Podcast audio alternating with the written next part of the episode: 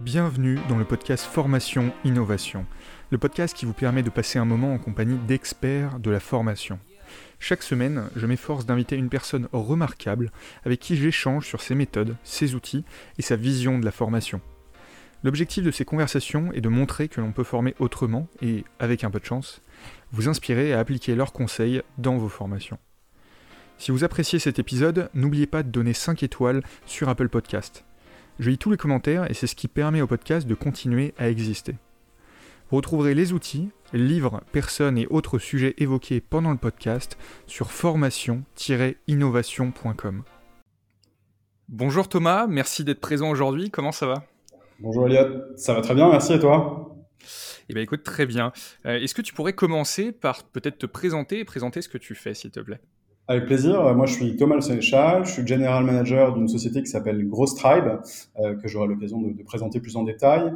Euh, j'ai un parcours euh, assez traditionnel en école de commerce et je me suis intéressé euh, assez tôt aux startups et à l'éducation.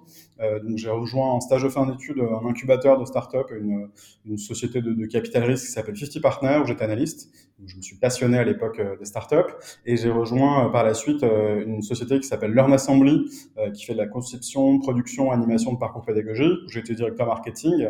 Ensuite, j'ai euh, rejoint les, les, bancs de Gross Tribe en tant qu'apprenant. Euh, euh, j'ai étudié notamment le, gros hacking pendant trois mois à l'époque sur un, un, bootcamp à Amsterdam. ensuite, j'ai rejoint Gross Tribe pour lancer l'activité en France. Et aujourd'hui, je suis en charge des sujets en lien avec la stratégie, le produit et le développement commercial chez Gross Tribe. Tu fais tout, quoi euh, bah, écoute, aujourd'hui, on a une équipe euh, d'une quinzaine de personnes, donc je fais plus tout. Euh, mais étant donné que j'ai opéré le lancement, j'ai l'occasion de, de, travailler sur les différents sujets. Et heureusement, euh, petit à petit, euh, les gens de l'équipe reprennent les sujets et ça se passe bien aujourd'hui. Ce que, ce que, je te propose, c'est peut-être de commencer, de revenir un tout petit peu au début et, et m'expliquer ce que ça veut dire, selon toi, euh, le, le, gros et le gros hacking.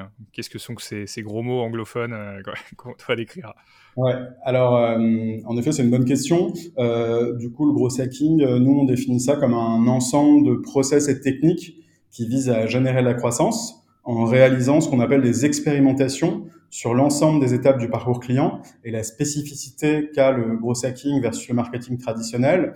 Euh, la première, c'est une approche euh, itérative, donc on ne fonctionne pas en campagne comme le fait le marketing, on va fonctionner sous forme de ce qu'on appelle des expérimentations euh, qui sont euh, structurées et qui ont des objectifs euh, bien définis. Donc plutôt que de faire une campagne de A à Z et de se dire ok bah, c'est ça qu'on va faire, on va plutôt fonctionner avec des petits lots sur lesquels on va essayer d'avoir le plus d'apprentissage possible. Euh, donc si j'ai un budget de 1000 euros, je vais pas tout dépenser euh, sur euh, un seul levier, mais je vais plutôt essayer plusieurs choses et essayer de tirer les effets d'expérience. Donc la première brique, c'est cette dimension expérimentation. La deuxième brique, c'est que le marketing traditionnel va plutôt se concentrer sur les étapes euh, qu'on appelle awareness et acquisition. Awareness, c'est euh, toute la dimension d'autorité, faire connaître un produit ou un service. Et acquisition, c'est vraiment aller générer des inscriptions, par exemple, pour un service SaaS. Euh, alors que l'enjeu côté grosse marketing, c'est plutôt d'aller sur l'ensemble du parcours utilisateur. Euh, donc on va être potentiellement sur une brique qu'on appelle l'activation. Euh, donc j'ai une appli mobile, j'ai plein de téléchargements, euh, mais peut-être que les gens reviennent jamais, j'arrive pas à les activer. Euh, bah, l'enjeu, ça va être de faire en sorte via une série de campagnes SMS ou push que les gens passent à l'action. Donc ça, c'est l'enjeu d'activation. ça peut aussi être sur la partie rétention. j'ai des utilisateurs, mais en fait, ils reviennent jamais sur mon service SaaS Qu'est-ce que je peux faire concrètement euh, Ça peut être sur la partie revenu. On a tendance à un peu oublier cette partie-là, mais euh, une manière euh, simple d'aller augmenter son chiffre d'affaires, c'est de modifier ses prix. Et du coup, tu peux faire des études d'élasticité, tu peux faire des tests là-dessus. Et la dernière brique, c'est la brique referral en anglais, recommandation en français, ou comment à partir d'utilisateurs existants, je peux aller chercher plus d'utilisateurs, donc via par exemple des campagnes de parrainage. Et en fait, l'enjeu, ça va être d'identifier une étape clé en analysant la donnée euh, et de concentrer ses efforts sur cette étape. Euh, donc deuxième brique, euh, cette dimension, l'ensemble du parcours client sur lequel je peux aller expérimenter. Et la dernière brique, et la dernière différence versus du marketing traditionnel, ça va être l'analyse de données. Euh, on est souvent parfois en marketing sur des campagnes où le retour sur investissement va être dur à, à identifier. On dit qu'on fait du branding, bon, qu'est-ce que ça veut dire concrètement? Quels, quels sont les indicateurs de performance qu'on met derrière? Sur le gros hacking, l'enjeu c'est d'avoir une mesure claire et précise de notre performance et de pouvoir piloter ces expérimentations euh, autour de la donnée donc pour synthétiser, trois grandes différenciations. La notion d'expérimentation, euh, la deuxième, c'est euh, l'ensemble du parcours client sur lequel on va pouvoir faire des expérimentations. Et la dernière, c'est un pilotage euh, via de la donnée. et alors, c'est une discipline qui a émergé aux États-Unis. Donc, le terme gross hacking a été inventé par Sean Ellis, qui est un peu le pape du gross dans le monde, qui était à l'époque VP Gross chez Dropbox. et aujourd'hui, on voit de, bah, de plus en plus de, de professionnels euh, qui, qui, ont ce métier euh, en France. Alors, ils s'appellent Gross Hacker, Gross Marketer, Head of Gross. Euh, ils sont près de 2000 en France aujourd'hui. et on voit par ailleurs évoluer différents métiers autour de celui de Gross Hacker. On a notamment vu évoluer un métier qui s'appelle Gross Engineer aujourd'hui, qui est plutôt des profils techniques. et du coup, c'est un écosystème qui se structure de plus en plus, où tu vas avoir des, des des référents euh, euh, qui sont des influenceurs sur le sujet, tu vas avoir des, des associations, des forums, euh, des rendez-vous professionnels. donc c'est vraiment en train de, de, se structurer depuis quelques années. Et Gross Tribe, qui est la, la, structure pour laquelle je travaille, a lancé en Europe la première formation Gross Hacking à l'époque en 2015. Euh, en physique, était en partenariat avec Facebook et l'Université d'Amsterdam, et euh, depuis euh, va former des professionnels dans le monde sur ce sujet. Ok. Donc, Gross Tribe qui a commencé en 2015. Aujourd'hui, vous avez Combien de personnes dans l'équipe au total? Euh, alors, on a une équipe d'une petite centaine de personnes entre euh, Paris et Amsterdam. La maison mère est à Amsterdam, il y a environ 80 euh, personnes. et à Paris, on est une quinzaine de, personnes aujourd'hui. Et la structure existe depuis 2015 aux Pays-Bas, à Amsterdam, et elle existe depuis octobre 2018 en France, euh, qui est le moment où on a fait, on a fait les premiers parcours de formation. Euh, et je pense que c'est assez intéressant. Euh, du, coup, moi, j'ai suivi un parcours chez Gross Tribe et je me suis dit, oula, il y a quand même un truc à faire, je pense, sur le marché français. Euh, c'est un marché qui est perçu comme étant complexe le marché de la formation en France, dans la mesure où tu as besoin d'avoir un organisme de formation, euh, par le passé d'être Datadoc, aujourd'hui d'être Calliope, euh, pour pouvoir bénéficier de financement. Et en fait, euh, la manière dont on a avancé au début, c'est qu'on est passé par un autre organisme de formation pour financer nos formations. Donc, on a pu commencer à, à, exécuter très rapidement. Et on s'est dit, bah, si on arrive à, à faire une formation sur le marché français avec 15 participants, euh, ce sera notre preuve de concept. Et on se dira ok bah plutôt que de faire des grands plans dans tous les sens et de se dire euh, on va passer 1000 ans à faire un business plan bah on lance on essaie de voir si on arrive à générer euh, des inscriptions. Et du coup ça l'a fait. On a fait une première session avec une quinzaine de participants à Paris. Alors attends, attends tu, vas un tout petit peu vite. donc au début, donc super intéressant parce que du coup ça, ça vient euh, d'Amsterdam, donc euh, on comprend que la législation est peut-être un peu plus flexible là-bas. Euh, donc vous avez créé, enfin d'ailleurs vous n'avez pas créé l'OF en fait, vous êtes appuyé sur un autre OF pour l'aspect administratif. Donc super smart, toujours cette logique de, test and learn rapide. comment tu as obtenu justement ces 15, ces 15 premières personnes et quelle était l'offre de base et par rapport à aujourd'hui, comment ça, ça a évolué? Très bien. Alors l'offre de base à l'époque, c'est qu'on faisait des formations en présentiel sur un format deux jours on n'avait pas de formateur en français, donc euh, on avait des formateurs en anglais qui venaient à Paris, euh, et les formations étaient euh, bah, dans des espaces de coworking qu'on louait. du coup, on a lancé le premier parcours fin 2018, et les premiers participants, alors c'était à la fois des gens qui avaient déjà entendu parler de Gross Tribe et qui étaient dans les bases de données qui avaient été générées au siège, parce que euh, on a une chaîne YouTube où il y a plusieurs millions de vues qui nous a permis de générer pas mal de, prospects à l'époque. Euh, donc cette première frange, c'est les gens qui étaient déjà dans le CRM de CrossTribe, faire simple. Euh, la seconde frange, c'est les gens qu'on a prospectés. Donc on a fait beaucoup de, de prospection à froid par LinkedIn et par email quand on a lancé le marché français. donc ça, c'est le deuxième bassin. Et le troisième bassin, c'était des gens qui étaient dans notre réseau euh, et qui du coup au moment où on a lancé avec un des cofondateurs, euh, Quentin Laquanta, et euh, une personne avec qui je travaillais, Adrien Bellhomme, euh, sur le marché français, on a pu euh, du coup bah, aller solliciter ces gens et leur dire bah, écoute, on, lance ça, je pense que ça peut être intéressant pour toi. Et c'est comme ça qu'on a généré ces premiers. Tu, ces tu peux, tu peux me donner quelques chiffres sur parce qu'il y a pas mal d'organismes de formation qui aujourd'hui je sais, font, font, très peu de marketing et vont vraiment utiliser la troisième partie, c'est-à-dire le réseau, et globalement, c'est tout.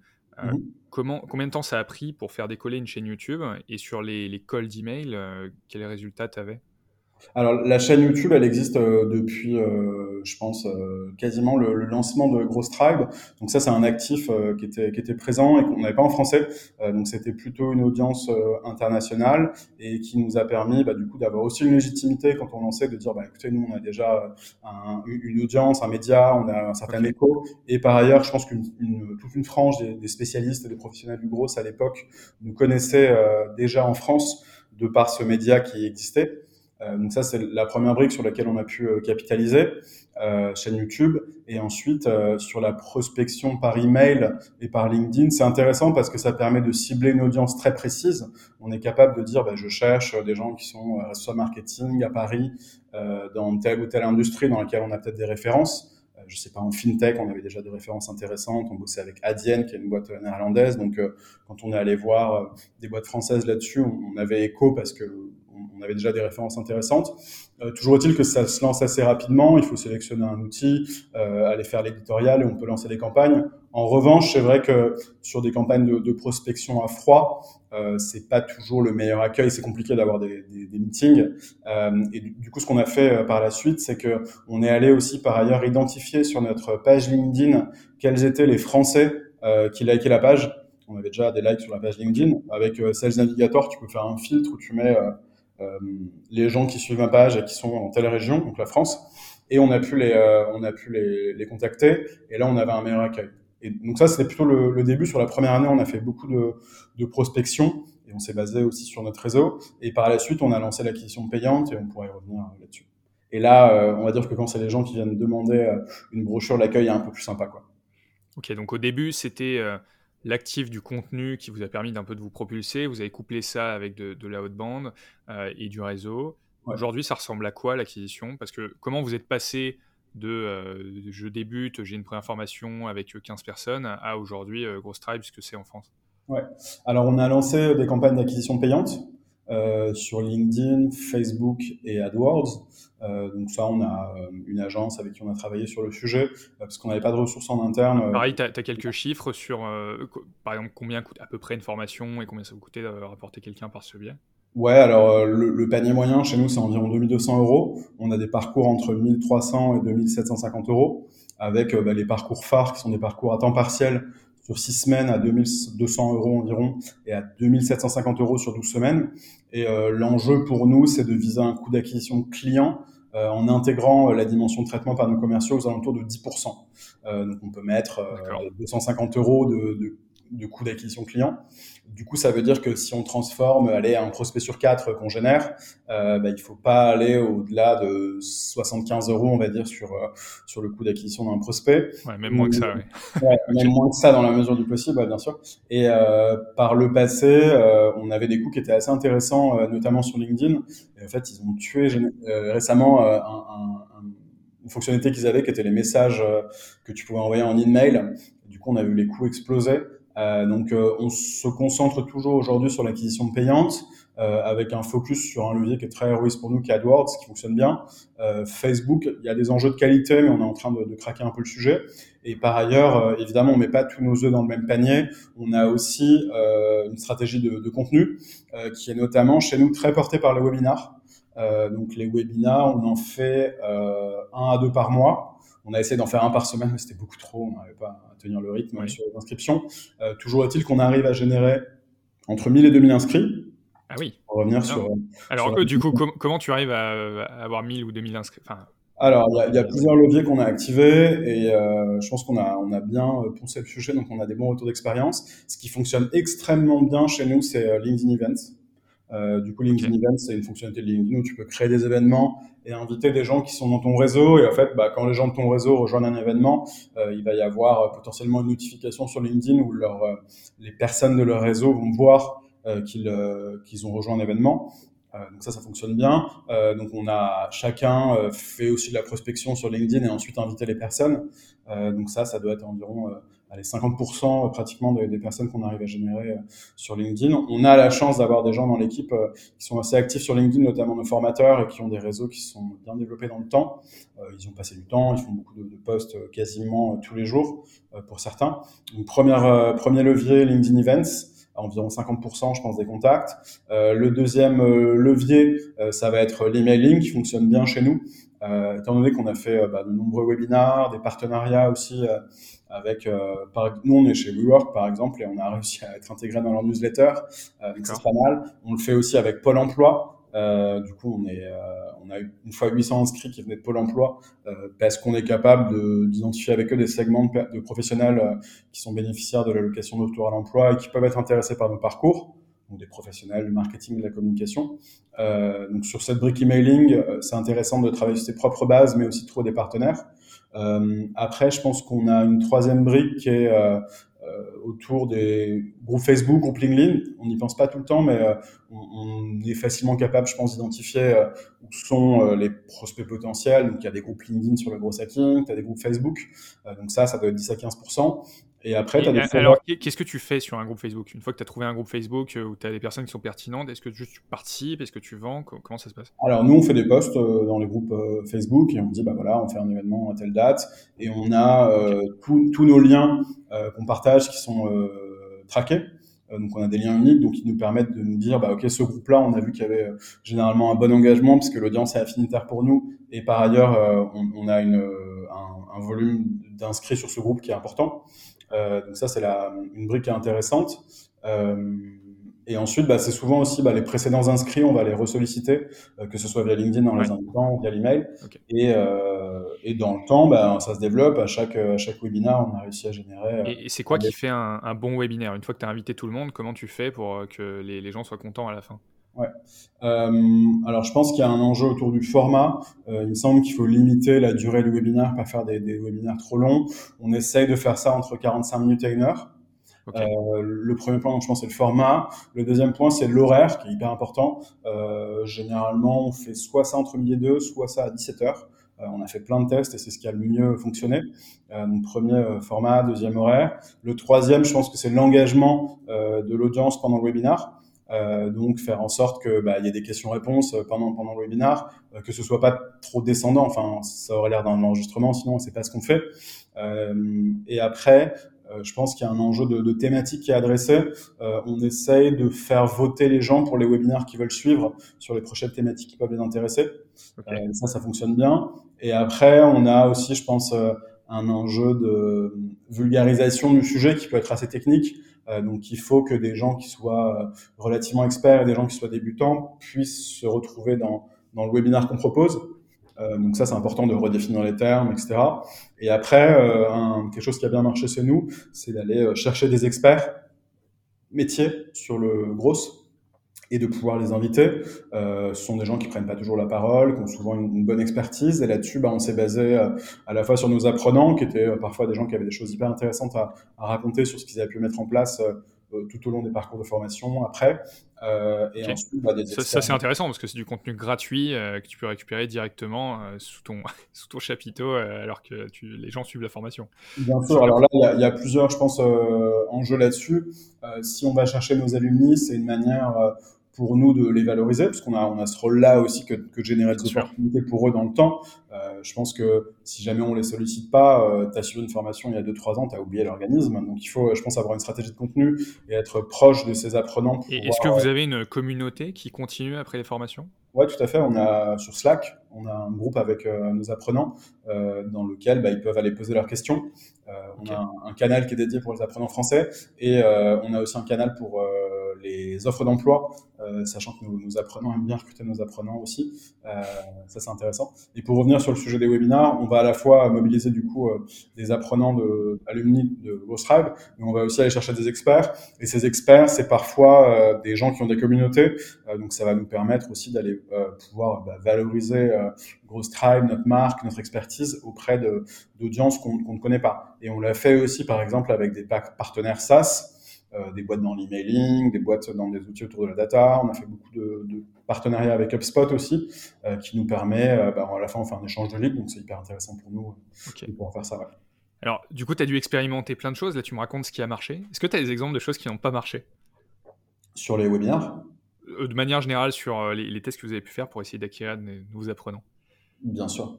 Euh, alors des choses qui n'ont pas marché, on a essayé de faire des événements Facebook en se disant bah, ça va être super, on va faire des événements Facebook, ça va être euh, génial. Ça n'a pas du tout marché. Euh, ce qui a marché, je pense, euh, c'est plusieurs choses. Euh, pour revenir sur, sur cette brique webinar, c'est hyper intéressant pour nous. Si je te donne un peu de chiffres, disons qu'on génère 1000 inscrits sur nos webinars, on a 50% de personnes qui viennent participer au webinar.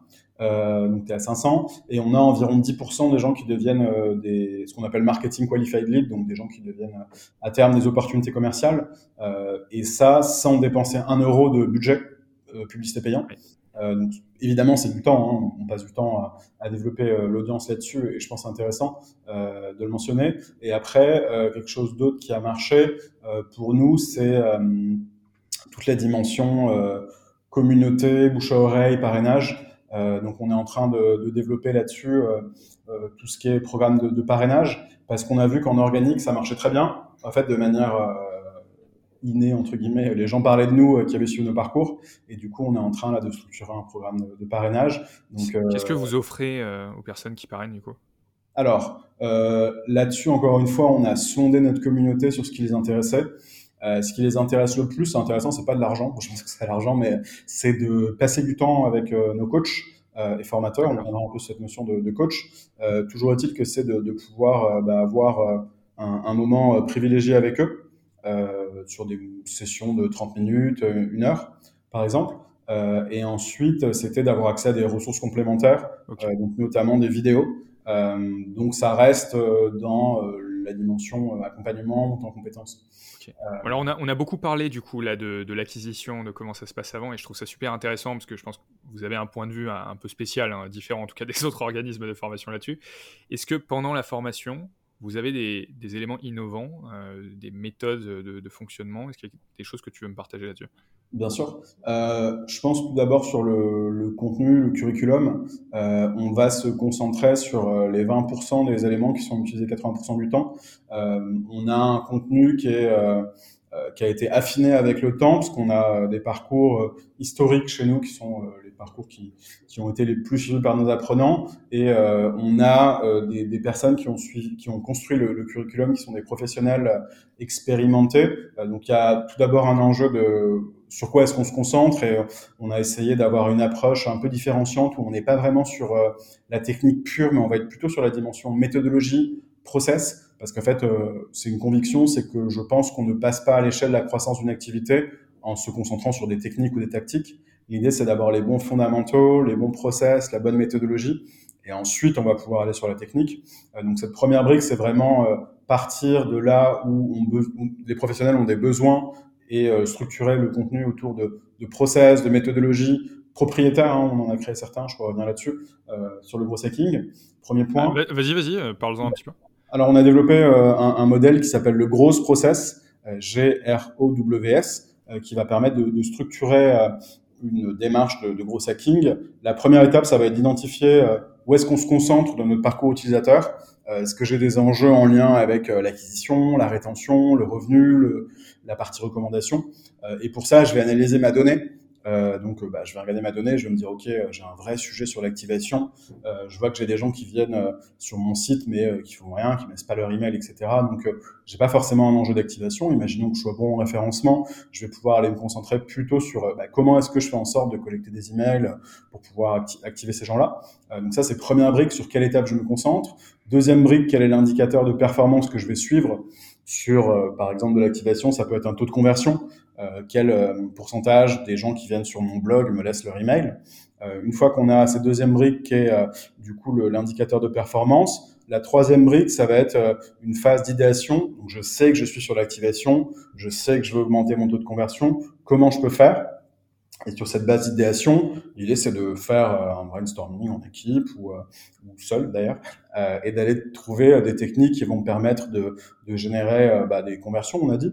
Euh, ça peut être, bah, je sais pas, une pop-up sur mon site web, ça peut être euh, du retargeting sur Facebook, sur LinkedIn. Euh, il y a plein de choses qui peuvent être mises en place là-dessus.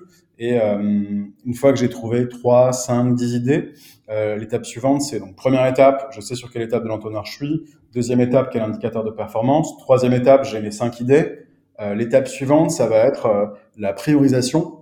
Euh, donc on va se dire, euh, on a cinq idées ou dix idées, mais si on devait toutes les exécuter, ça prendrait du temps. Et si on est une équipe, on sait qu'il va y avoir des discussions autour de, bah attends, celle-ci, elle a plus de valeur que l'autre. En fait, je sais pas vraiment quoi. Donc, on va essayer d'avoir une approche plutôt scientifique du sujet. Donc, on a développé là un, modèle qui s'appelle le BRAS. donc ça, c'est B-R-A-S-S. Le B, du coup, c'est euh, un acronyme. Le B, c'est pour Blink, donc c'est en un clin d'œil. Est-ce que j'y crois ou pas, cette expérimentation sur un 5 euh, Si j'y crois fort, euh, bah vas-y, je vais mettre 5. Et je crois pas trop à celle de mes collègues, je vais mettre trois, on va dire. Euh, le R, c'est pour euh, relevance, donc c'est l'adéquation entre le canot que, que je vais utiliser et, euh, et, mon objectif.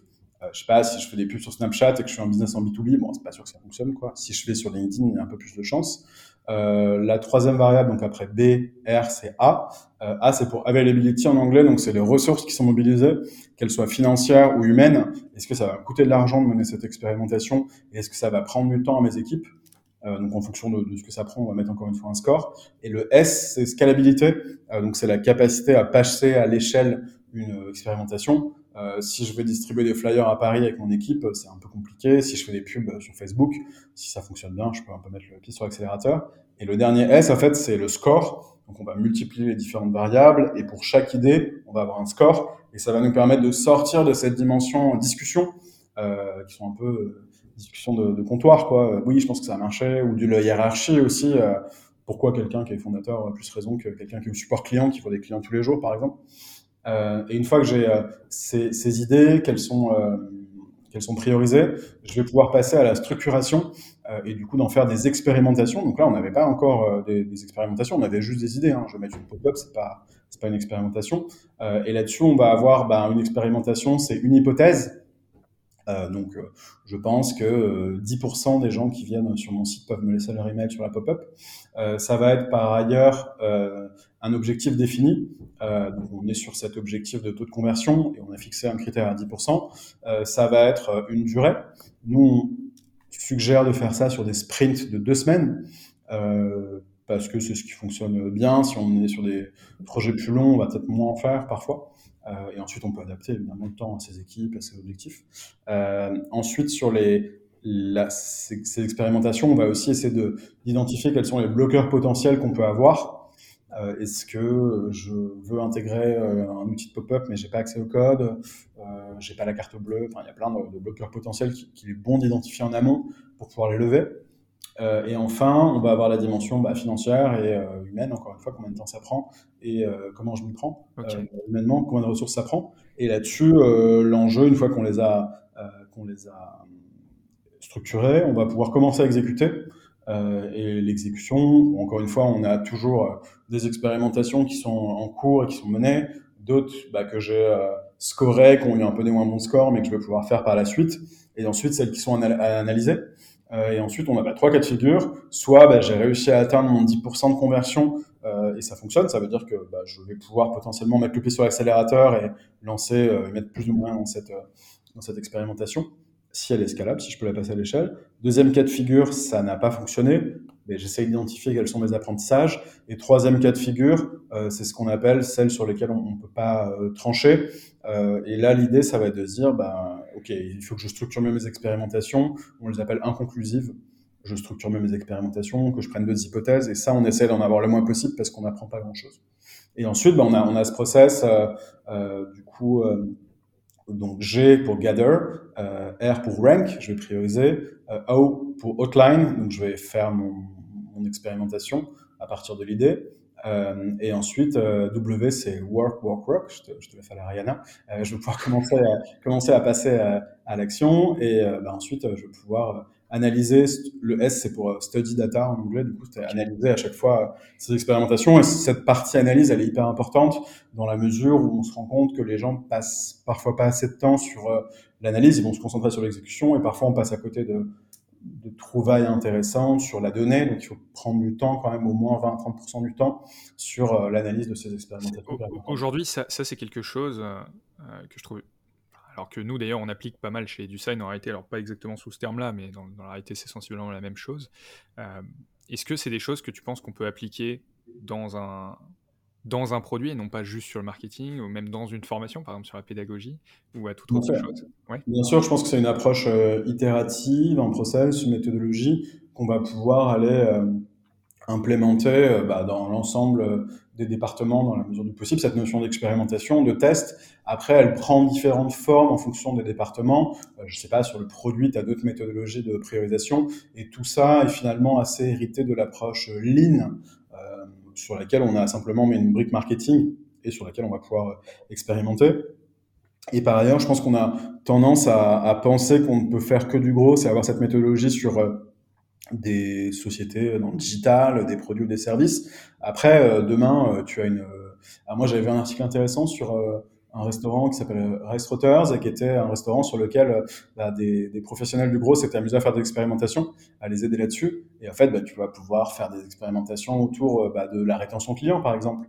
Euh, je sais pas, faire une carte de fidélité, renvoyer des SMS avec des offres, s'assurer que, que tes professionnels aient bien... Euh, de toute façon, l'idée qu'au bout d'un moment, on va forcément tomber sur une bonne idée.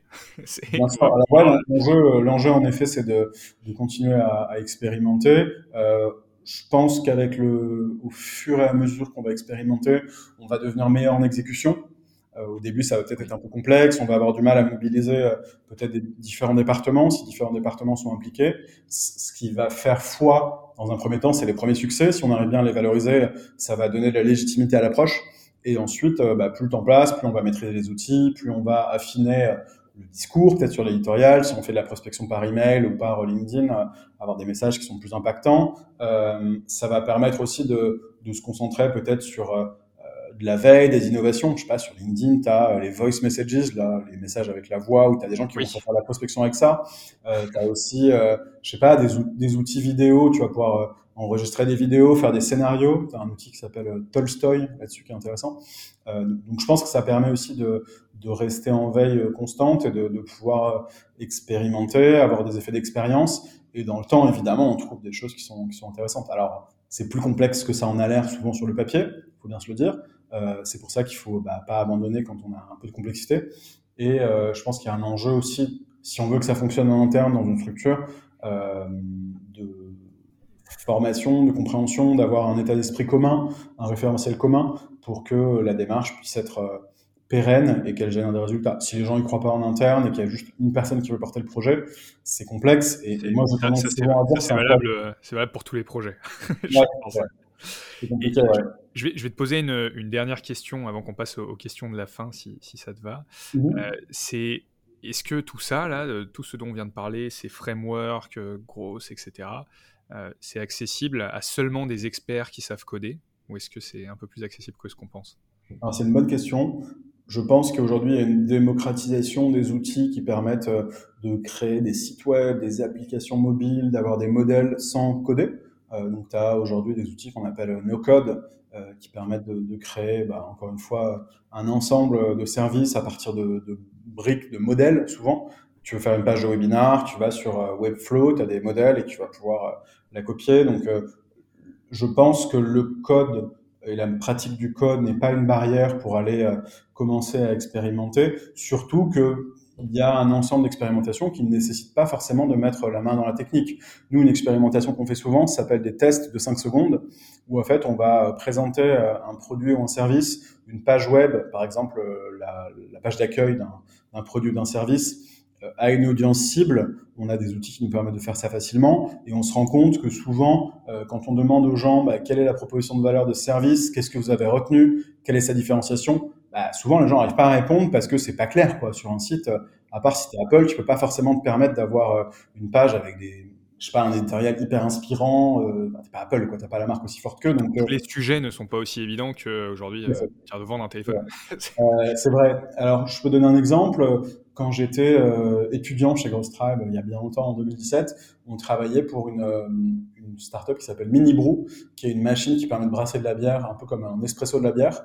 Et en fait, on avait fait, on avait fait ces tests euh, du coup chez Minibro en faisant des, des copies d'écran de la page d'accueil et en demandant aux gens ce qu'ils en pensaient et les gens croyaient que c'était une machine à café. Euh, en fait, c'est intéressant, c'est que tu vas générer de la pub, tu vas essayer d'optimiser toutes tes pages produits, etc. Et tu te rends compte, si tu regardes tes trop de rebonds, que tu as 70% des gens qui passent pas la première page parce qu'ils n'ont pas trouvé ce qu'ils cherchaient.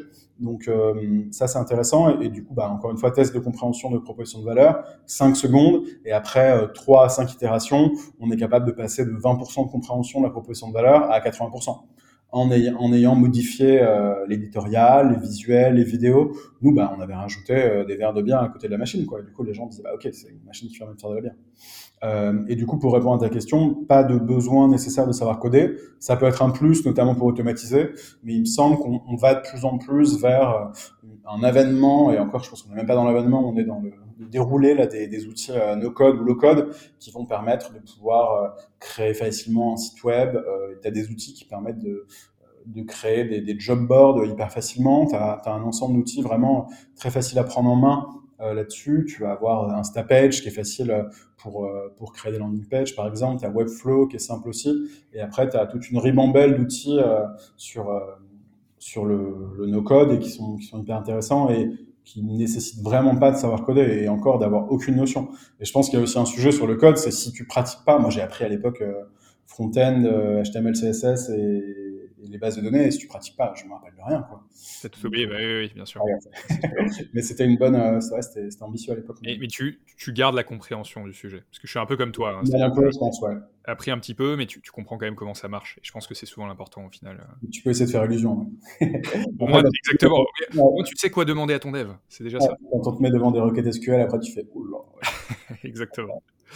Voilà, je te propose de passer aux, réponses de la fin, peut-être avec des, enfin des questions de la fin, pardon, avec des réponses du coup un peu plus courtes. Tu es prêt? Avec plaisir. Donc la formation dans 10 ans, pour toi, c'est quoi? Alors la formation dans 10 ans, je pense que ce sera de plus en plus un droit. Euh, on voit émerger aujourd'hui euh, des, des, budgets comme euh, le CPF. J'espère que ça va se, se développer et qu'on aura toujours des, des, budgets plus importants, qu'on aura plus des appels de prospection tous les quatre matins par téléphone euh, et qu'on va pouvoir. Ah, c'est une de vos stratégies, ça? Non, non, non, on n'a pas de, on n'a pas de plateforme externalisée. non, on fait pas ça. je pense qu'on va il me semble être de plus en plus dans une économie de la connaissance où il sera nécessaire pour rester euh, saillant et compétitif sur le marché que de toujours euh, monter en compétences. L'apprentissage tout au long de la vie, on en parle et je pense que c'est une réalité. Le CPF est une première brique, il y en aura peut-être d'autres. Euh, donc pour répondre à ta question, je dirais euh, oui, des, dispositifs de financement euh, qui permettront à tout un chacun de pouvoir se former euh, dans la mesure du possible gratuitement ou avec des modèles euh, de prise en charge, de placement d'entreprise. On l'a vu émerger en France, on le voit aussi aux Pays-Bas. Euh, là, tu as une initiative similaire qui s'appelle STAPS, qui est 1000 euros par an pour se former. C'est plus d'ailleurs que la France, hein, c'est 500 euros par an le CPF, même si tu avais après tes crédits de l'époque, mais euh, je pense c'est intéressant. Et par ailleurs, euh, j'aimerais moi qu'on sorte un petit peu de la théorie et qu'on soit de, de, plus en plus dans la pratique, dans des retours d'expérience, dans des cas concrets. Euh, je vais être honnête, moi, ce, dont je me rappelle euh, quand j'ai étudié en école de commerce, c'est plutôt des interventions des professionnels que de mes cours de compta. Donc, euh, je pense d'avoir toujours des retours d'expérience, des cas concrets. ça va être ça va être intéressant et euh, peut-être euh, des nouvelles thématiques euh, sur la formation. Je pense qu'on était sur la formation initiale, sur des, des, thématiques qui étaient souvent autour de, bah, quand on fait une école de commerce, ça va être des fondamentaux, de la comptabilité, de la finance. J'aimerais demain aussi qu'on soit plus sur des thématiques autour du bien-être, du bien-vivre qui pourraient être intéressantes. je pense qu'en école, j'ai jamais entendu parler de burn-out, quoi. Et euh, c'est un truc qu'on voit de plus en plus aujourd'hui malheureusement. Euh, donc ce soit la gestion de soi, euh, comment gérer sa carrière, sa vie professionnelle, comment faire en sorte d'être équilibré. ça peut être la gestion de ses finances personnelles qui pourrait être intéressant. donc je pense que plus se concentrer sur non pas seulement la formation sur l'enjeu d'employabilité, mais la formation sur le mieux vivre, le bien vivre, ça peut être, je pense, hyper intéressant.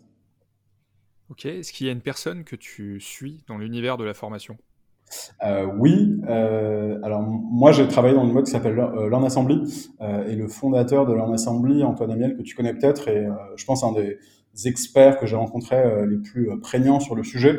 donc j'ai eu l'occasion de, pas mal échanger avec lui. ils ont un média qui s'appelle Learn Assembly Papers qui est, est, hyper bien et que je recommande. Et si vous avez l'occasion de, croiser Antoine Amiel sur, sur un salon ou de pouvoir prendre un café avec lui, c'est un vrai expert du sujet. Je pense c'est toujours toujours intéressant. Et après, euh, j'aime bien euh, les fondateurs de Youno.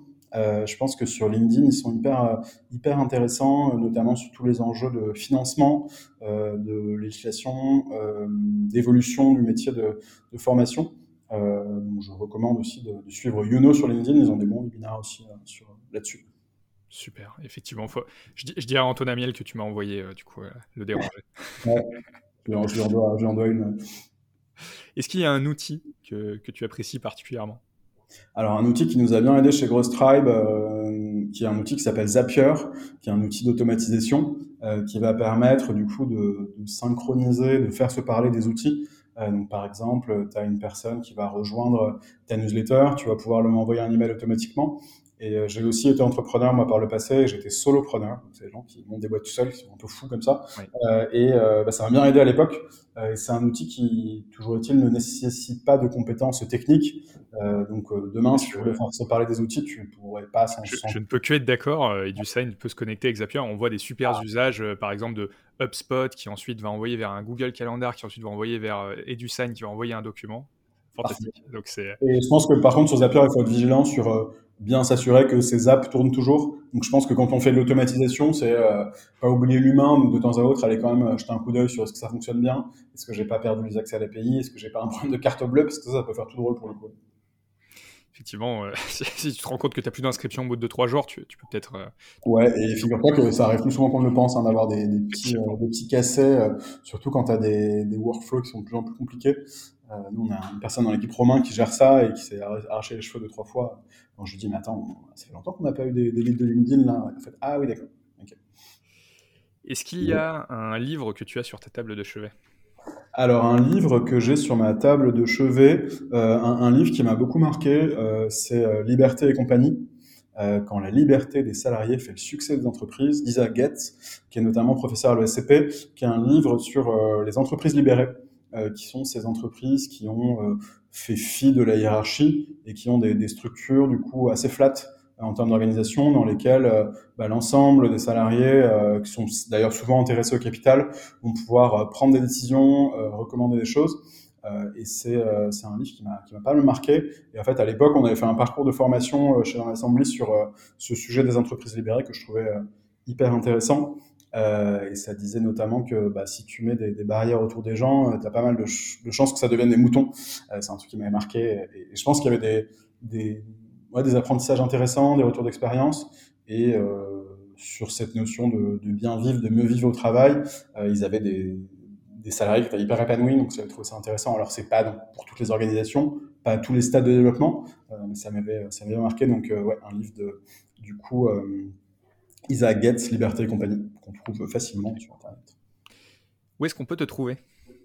Alors, euh, on peut me trouver euh, dans nos locaux au WeWork euh, rue Lafayette, au 33 rue Lafayette, où je suis tous les jours. Et en ligne, je suis sur LinkedIn, donc Thomas Le Sénéchal, et je suis sur Twitter, arrobase T Le Sénéchal. J'ai un email aussi qui est thomas.grosstrack.fr, qui est aussi marqué sur mon LinkedIn. Donc j'ai plein de gens qui m'envoient des messages. Ah, tu es, tu es comme moi, tu laisses ton email en public et tu te fais spammer et tu tries. Exactement, ouais. Je me dis, mais attends, comment ils ont eu mon email? Ah, Et à un moment, j'avais mon numéro perso sur le site de Pôle emploi aussi. Tout le monde m'appelait. Euh, ah, j'ai vu que vous faisiez des formations, est-ce que vous voulez ça de, de formation? Ah, comment ils ont fait? Ah, oui, d'accord. voilà. Eh bien, écoute, merci beaucoup Thomas. Est-ce que tu as un dernier mot pour clôturer ce podcast? Avec plaisir. Bah écoute, euh, un petit remerciement. Hein. Euh, ravi de d'avoir pu euh, échanger avec toi. Et j'avais eu par le passé l'occasion de, de, découvrir ton podcast et de l'écouter. Et je pense qu'il y a des, il y a des épisodes qui sont hyper intéressants euh, sur sur ce podcast. Donc j'invite tout le monde à aller écouter le podcast. Est-ce que tu as un épisode en tête particulièrement? Bah, moi, j'avais bien aimé